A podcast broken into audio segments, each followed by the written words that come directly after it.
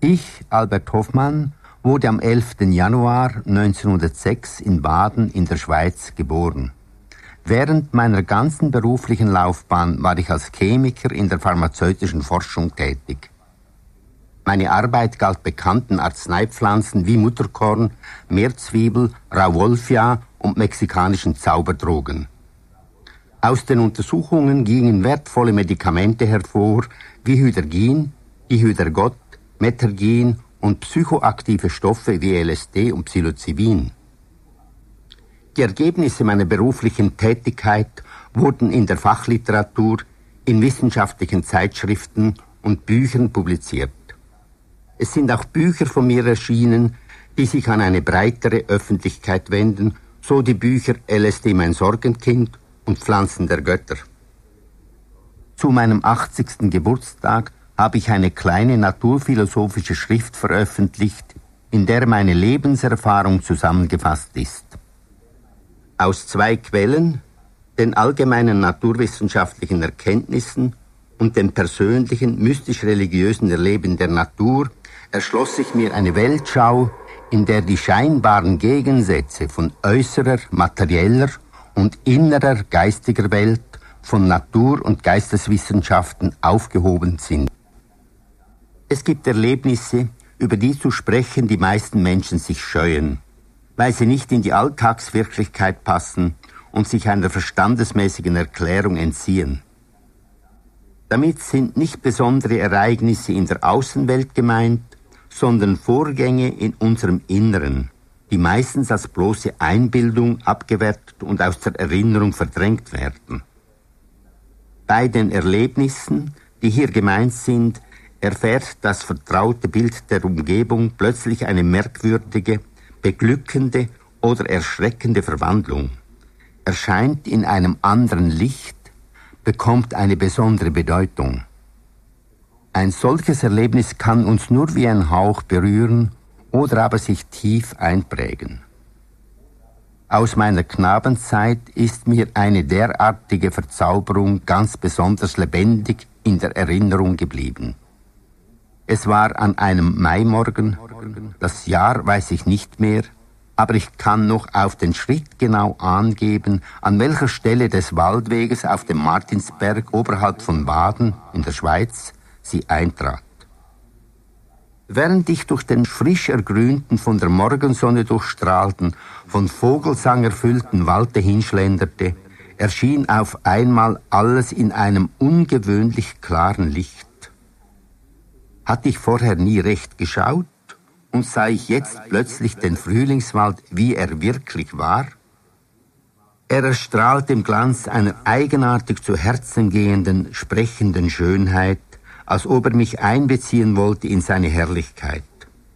Ein unbeschreibliches Glücksgefühl der Zugehörigkeit und seligen Geborgenheit durchströmte mich. Wie lange ich gebannt stehen blieb, weiß ich nicht aber ich erinnere mich der Gedanken, die mich beschäftigten, als der verklärte Zustand langsam dahinschwand und ich weiterwanderte. Warum dauerte die beseligende Schau nicht weiter an, da sie doch eine durch unmittelbares, tiefes Erleben überzeugende Wirklichkeit offenbart hatte? Und wie konnte ich, wozu mich meine überquellende Freude drängte, jemandem von meinem Erlebnis berichten, da ich sogleich spürte, dass ich keine Worte für das Geschaute fand. Es erschien mir seltsam, dass ich als Kind etwas so Wunderbares gesehen hatte, das die Erwachsenen offensichtlich nicht bemerkten. Denn ich hatte sie nie davon reden hören, oder war das eines ihrer Geheimnisse? In meiner späteren Knabenzeit hatte ich auf meinen Streifzügen durch Wald und Wiesen noch einige solche beglückende Erlebnisse. Sie waren es, die mein Weltbild in seinen Grundzügen bestimmten, indem sie mir die Gewissheit vom Dasein einer dem Alltagsblick verborgenen, unergründlichen, lebensvollen Wirklichkeit gaben. Die vorstehende Schilderung eines meiner visionären Kindheitserlebnisse habe ich als Vorwort schon in meine berufliche Autobiografie LSD mein Sorgenkind aufgenommen. Denn jene mystischen Wirklichkeitserfahrungen waren auch der Grund, warum ich den Beruf des Chemikers ergriffen habe. Sie weckten in mir das Verlangen nach einem tieferen Einblick in den Bau und das Wesen der materiellen Welt. In meiner beruflichen Tätigkeit stieß ich auf psychoaktive Pflanzenstoffe, die unter bestimmten Bedingungen den geschilderten spontanen Erlebnissen ähnliche visionäre Zustände hervorzurufen vermögen.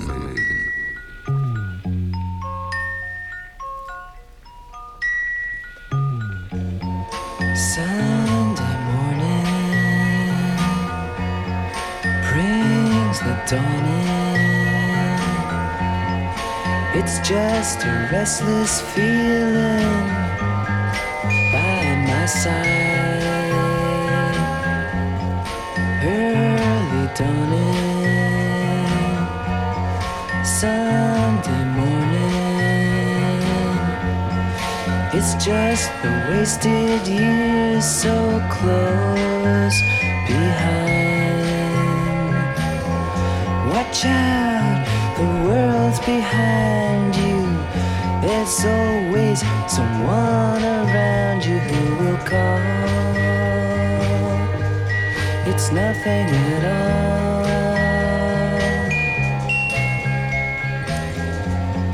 Sunday morning,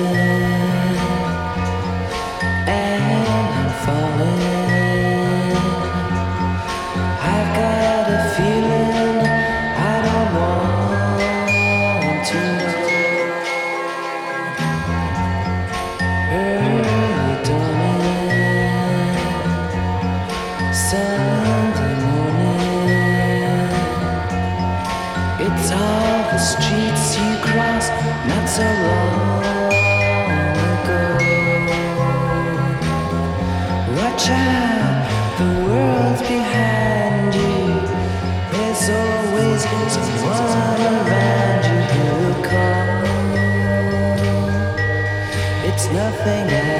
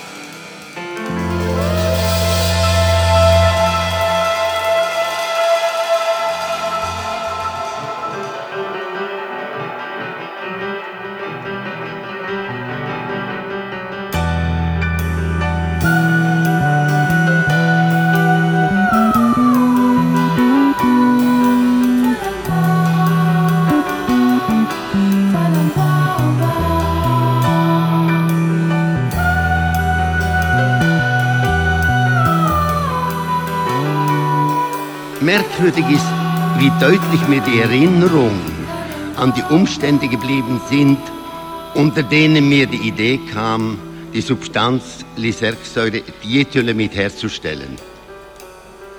Ich nahm damals das Mittagessen nicht in der Firmenkantine ein, sondern blieb über die Mittagspause im Labor und verpflegte mich mit einer Brotschnitte mit Honig und Butteraufstrich und einem Glas Milch. Ich hatte mein köstliches Mahl beendet, stand auf und ging hin und her wandelnd, meiner Arbeit nachdenkend.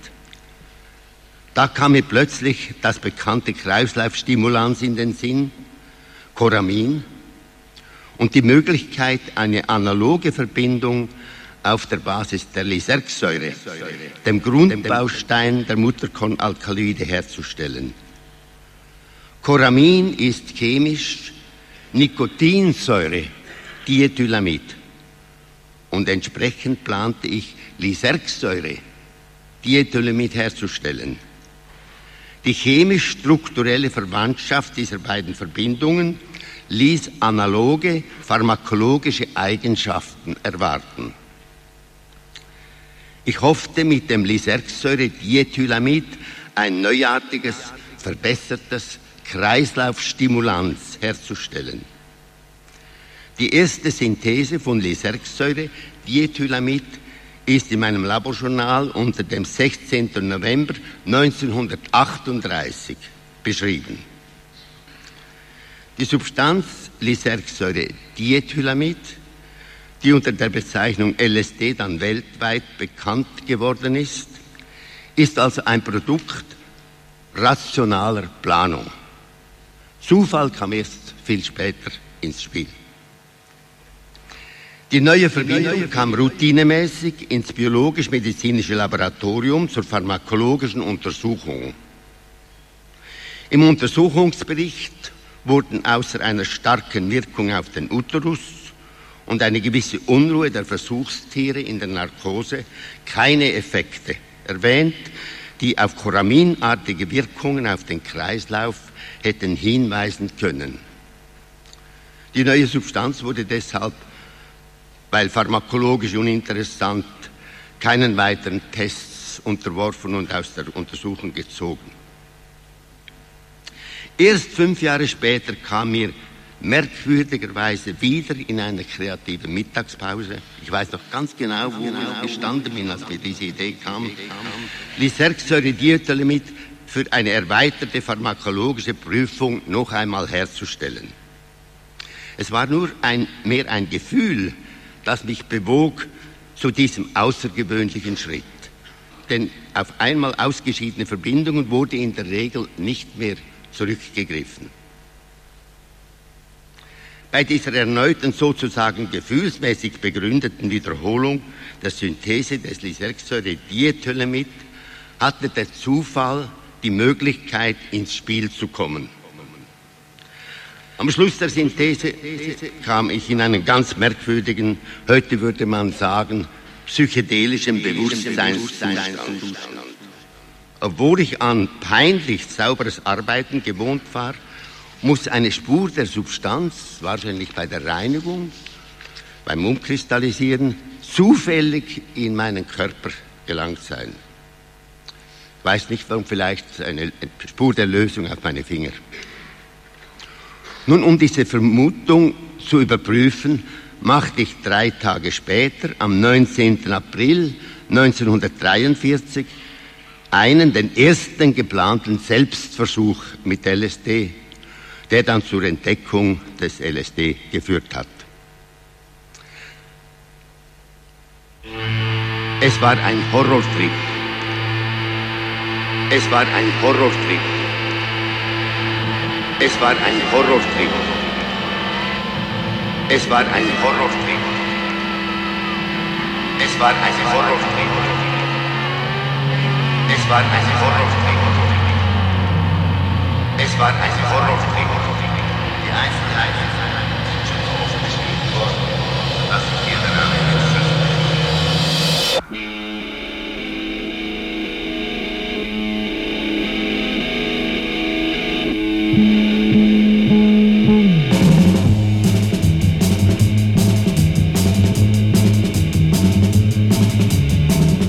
nights are crazy, a shade of purple. The moon's a strange kind of green. The gentle breeze, she starts to wind down. You start to think about what you see.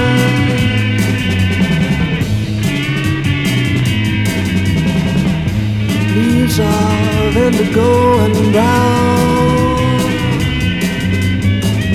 are dancing softly all around.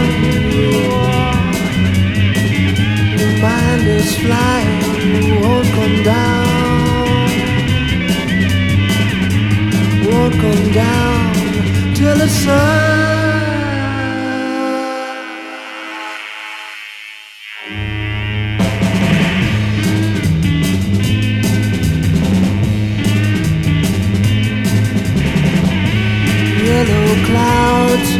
Suspended over you. The dampness creeps, and seeps through your mind. And then your eyes begin to mirror the things you thought you left behind, but there ain't any time anymore to forget what you think you forgot before.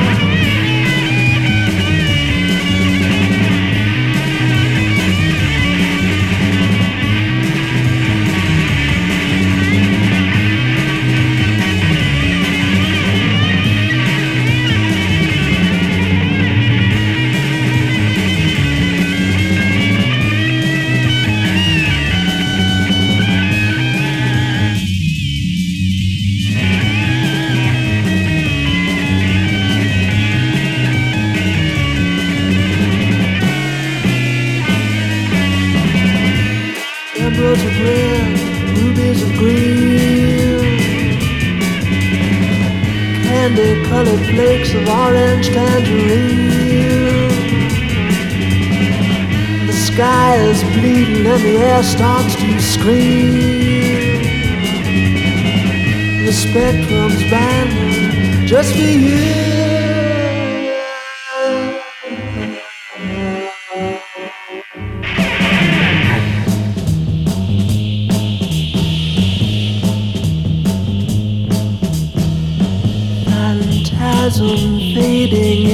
Darkness. A simple eclipse of your mind. The greens and purples, they are running fast. You Try to hold them, but you find that you can't climb cause you've already d- d- d- down your mind.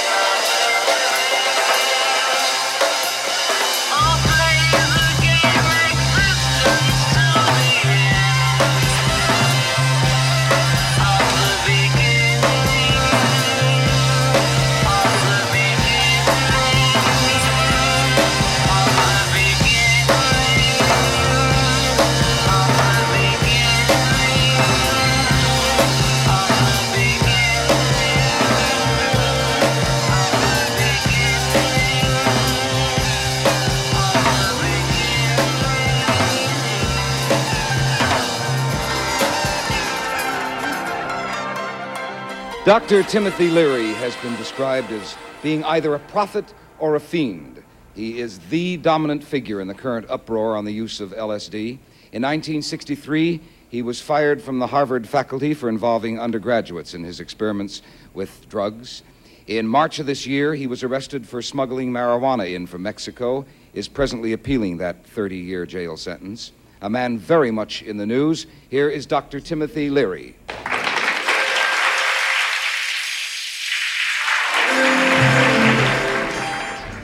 When, Doctor, did you first start experimenting with LSD? Uh, six years ago. And that was during the time that you were on the faculty? I was uh, teaching psychology at Harvard. I'd been a psychologist for 15 years. Right. And I'd come to the sorry conclusion that um, psychology wasn't doing much to solve the uh, emotional or the mental problems of the human um, race, and particularly the American people. So I went to Mexico, and a friend of mine who was an anthropologist uh, told me about uh, a method which had been used by the Indians in Mexico, the medicine men, the priests, uh, before the white man came. Uh, they used mushrooms, they're called sacred mushrooms. And he told me that uh, they grew, they still grow in the uh, mountains near Mexico City. So one afternoon, sunny Saturday afternoon, six years ago, he brought over a bag of these mushrooms, and I ate seven of them. And I learned more about psychology, about the human mind, about the human situation in the five hours after uh, eating these mushrooms than I had. They had a five-hour effect. A five-hour effect, yeah. What I is learned the- more uh, in those five hours than I had learned studying, uh, doing research in psychology, and treating people as a psychotherapist. May I first ask you, yes, your title, doctor? My title. A, a medical doctor? No, I'm a uh, psychologist. Psychologist. Psychologist, right. It's estimated by the uh, Federal Food and Drug Administration that perhaps 15 or 20 percent of our young people today are exploring their consciousness, trying to find out uh, more about their mind using these uh, chemicals. But aren't the majority of them doing it for kicks? I don't think so. I, I've been on many television programs uh, where middle-aged people sit around and shake their head and worry about the young people having kicks. The first place, what is a kick? Uh, it is true that LSD uh, provides an ecstatic experience. It, it gives you an incredibly pleasant experience. But this pleasure is not the pleasure that you get from a, a bottle of beer or that you get from watching even a good television show. The pleasure you get from uh, LSD is being tuned in. You're turned on to your own nervous system. You're turned on to uh, your own body. You're turned on to the incredible wisdom which lies inside every cell in your body. It's the, ex- the ecstasy that a scientist gets when he suddenly uh, has something open up to him. There are cautions with it, aren't there, doctor? That, it, that uh, a young person cannot go out and take LSD. We, we read in papers of cases. Recently, a boy on the Lower East Side here thought he suddenly could fly and attempted to jump out the window. It doesn't, work. It doesn't have the same effect on every human being. Oh, absolutely. Uh, when you take LSD or a psycho, uh, psychedelic drug, it's like putting a microscope on your eyes that stays there for eight hours. Now, for the first half hour, you have these microscopes on, and it's wonder, it's revelation, uh, it's a deep religious experience. You realize that there's more uh, beauty and more meaning, and there's this intelligent plan inside your brain. It's delightful. But then, after about an hour, or two or three, you may say, well, now that's been interesting, but I'd like to take, I'd like to go back to uh, mother's apple pie and to uh, uh, automobiles and so forth, but you can't. You see, the LSD experience lasts about eight hours. So, now, it's true that the unprepared person gets frightened when he takes LSD. But uh, this is a new form of energy. I'm in the unfortunate position of being about 20 years ahead of my time. Now, whenever you're 20 years ahead of your time, you're in a risky position because it always takes one generation for uh, a new form of energy to be accepted. You know, when the airplane came along uh, 20, 30 years ago, the older generation to a man said, They'll never get me up there. I don't want to get high. Uh, the next generation, everyone's flying around in airplanes. The same thing is true with these new psychedelic drugs. And I'll say to your viewers, uh, within 10 or 15 years, psychochemicals which expand consciousness and accelerate the mind and open up uh, the wisdom that's inside will be just as common as books are today. When your kid comes home from school, you won't say to him, What book did you read today? Uh, you'll say, uh, Which molecule did you use to open up which Smithsonian Institute or which uh, Library of Congress uh, exists inside your own mind? I know this sounds far out, but everything, every new uh, advance in science just seems impossible. How can you use drugs to uh, open up your mind as an educational tool? How many times have you taken LSD, Doctor? I've taken LSD uh, 311 times, 311 times, 311 times, 311 times, 311 times, 311 times, 311 times, 311 times, 311 times, 311 times. We'll be right back. We'll be right back.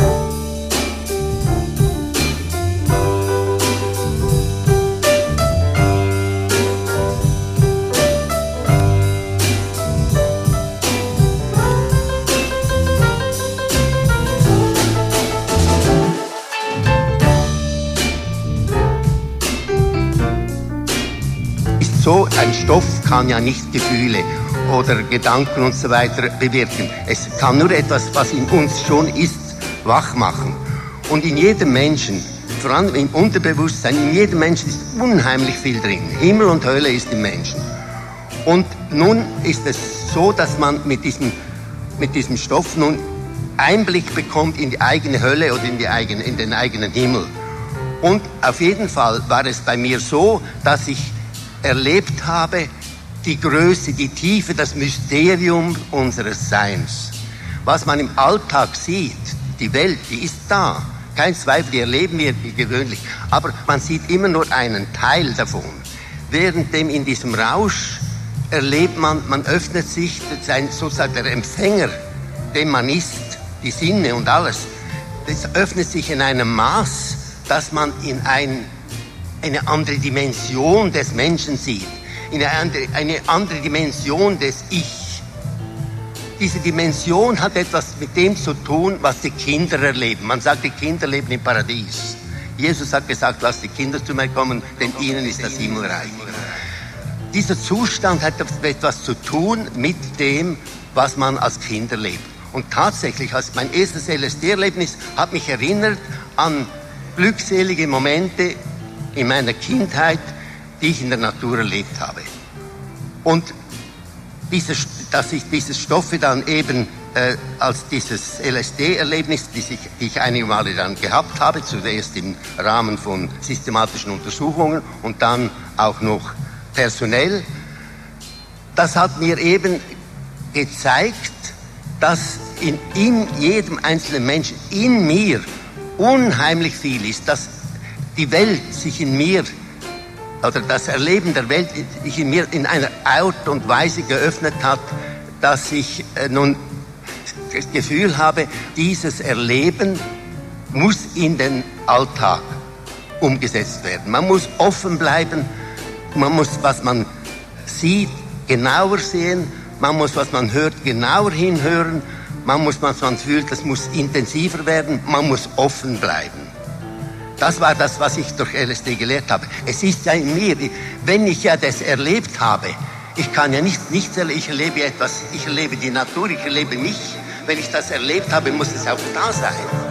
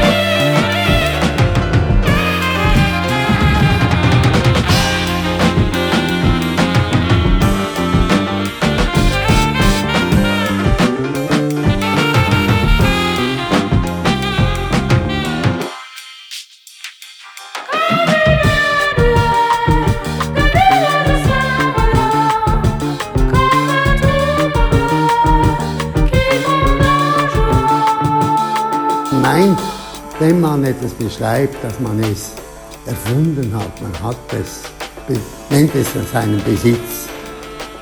Dass äh, die Naturwissenschaft erklärt nicht eigentlich, sie beschreibt. Die Naturgesetze sind Beschreibungen, keine Erklärungen. Das ist der große Unterschied. Ich habe kürzlich eine CD von Einstein ist in meine Hände gekommen. Und dort sagt er, wörtlich, ich habe den Satz mir gemerkt, das Schönste und Tiefste, was ein Mensch in seinem Leben erfahren kann, ist das Gefühl des Geheimnisvollen. Am Schluss kommt der Naturwissenschaftler, ein Einstein, mit der tiefsten Grunde, Gründe der Naturwissenschaft gestiegen ist, zum Wunder.